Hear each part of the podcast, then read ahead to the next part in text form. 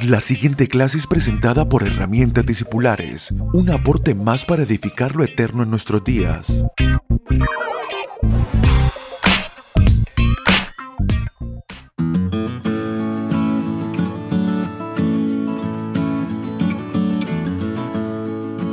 Saludos amados, esta es nuestra clase discipular número 58. En la clase de hoy vamos a comenzar este tema y trabajando sobre todo lo que tiene que ver con nuestra salvación, con la vida en el Espíritu, todo lo que tiene que ver con la fe, con esta semilla que está sembrada en nosotros, conocerla, entenderla, cada día más abrirle paso en nuestras vidas darle lugar en nuestra agenda diaria, darle lugar en nuestros pensamientos, en nuestros corazones. Vamos a hablar acerca de la sepultura que es en Cristo y que opera en nuestras vidas. Este ha sido un tema central en la vida, en las cartas apostólicas, llevarnos a entender de que aquellos que caminamos en la salvación que es en Cristo, no creemos solamente en la sepultura histórica, o en la crucifixión histórica de Jesús, sino en la realidad espiritual que opera en nosotros a través de, esta, de este sacrificio. Y de esta manera lo expresa el apóstol Pablo a los romanos en el capítulo 6, verso 4. Dice así, porque somos sepultados juntamente con Él para muerte por el bautismo, a fin de que como Cristo resucitó de los muertos, por la gloria del Padre, así también nosotros andemos en vida nueva. ¡Wow! ¡Qué extraordinario! También a los colosenses en el capítulo 2, verso 11 y 12 dice así, en él también fueron circuncidados con circuncisión no hecha a mano, al echar de ustedes el cuerpo pecaminoso carnal en la circuncisión de Cristo sepultados con Él en el bautismo, en el cual fuisteis también resucitados con Él mediante la fe en el poder de Dios que le levantó de los muertos.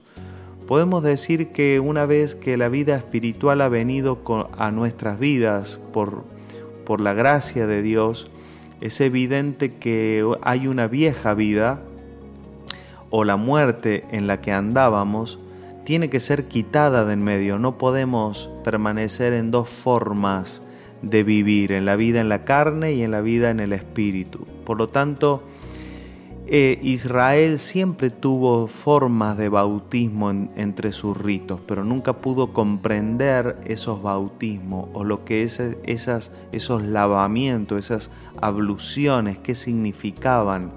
De hecho, Nicodemo no pudo comprender lo que Jesús le decía cuando Jesús le dijo te es necesario nacer de nuevo. O sea, tantos años que ellos venían profetizando esta vida y sin embargo cuando se les presentó y, a una persona como Nicodemo, conocedor de la ley, eh, no pudo entender lo que significaba, lo que significaba andar en una nueva vida, nacer de nuevo.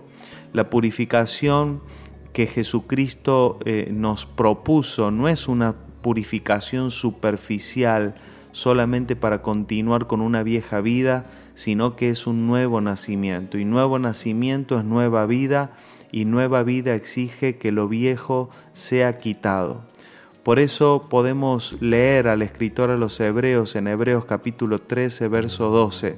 Dice, por lo cual también Jesús, para santificar al pueblo mediante su propia sangre, padeció fuera de la puerta. Salgamos pues a él fuera del campamento, llevando su vituperio, porque no tenemos aquí ciudad permanente, sino que buscamos la porvenir. Y este es el sentir de esta sepultura que es en Cristo Jesús. Es, es la acción y la determinación de no permanecer en una vieja vida y en una vieja manera, de no aferrarnos, porque sabemos que esta vieja naturaleza, muchas personas llegan a Dios porque notan cosas malas en sus vidas, notan cosas negativas, sufren determinadas consecuencias del pecado, sufren las consecuencias del mal, de las tinieblas, de cómo las tinieblas eh, muchas veces producen cosas eh, negativas a nivel de la familia, a nivel del cuerpo, a nivel de tantas cosas.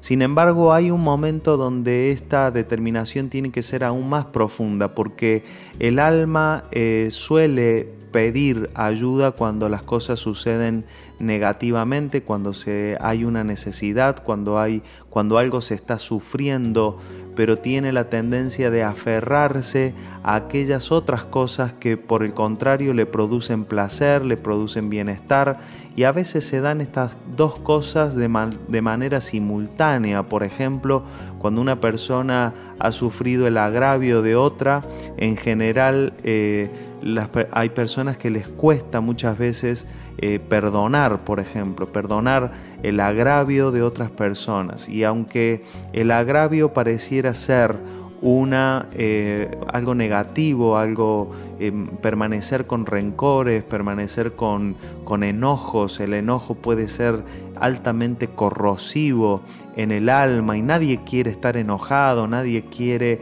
eh, sufrir semejante cosa, pero también al mismo tiempo la falta de perdón produce un tipo de placer en el corazón que a veces es difícil de soltar. Esto aplíquelo a todas las cosas en la vida.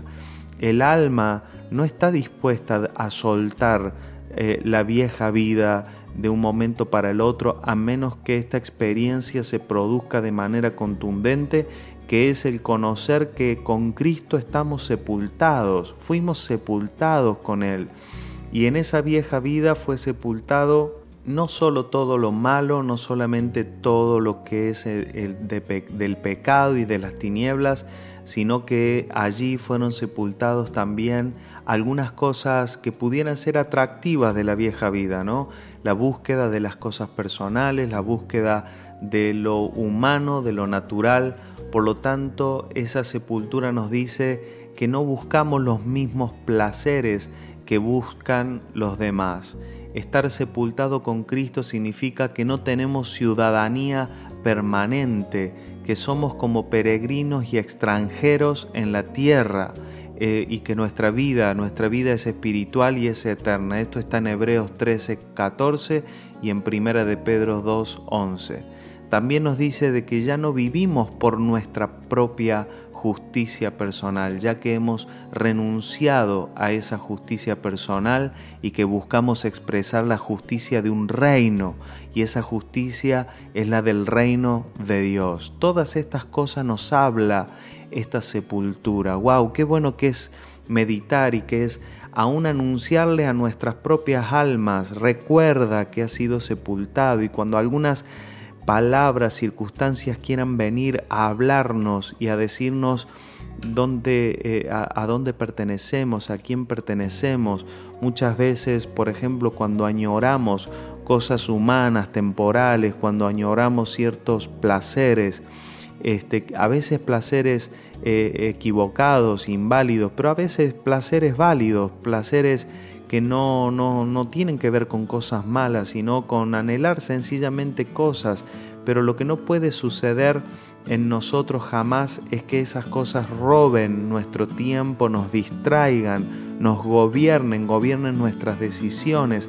Es en esos momentos donde necesitamos más y más recordar que con Cristo hemos sido sepultados para que en su resurrección también nosotros vivamos en nueva vida. Un fuerte abrazo y en la próxima clase continuaremos con este tema. Un fuerte abrazo. Chao, chao.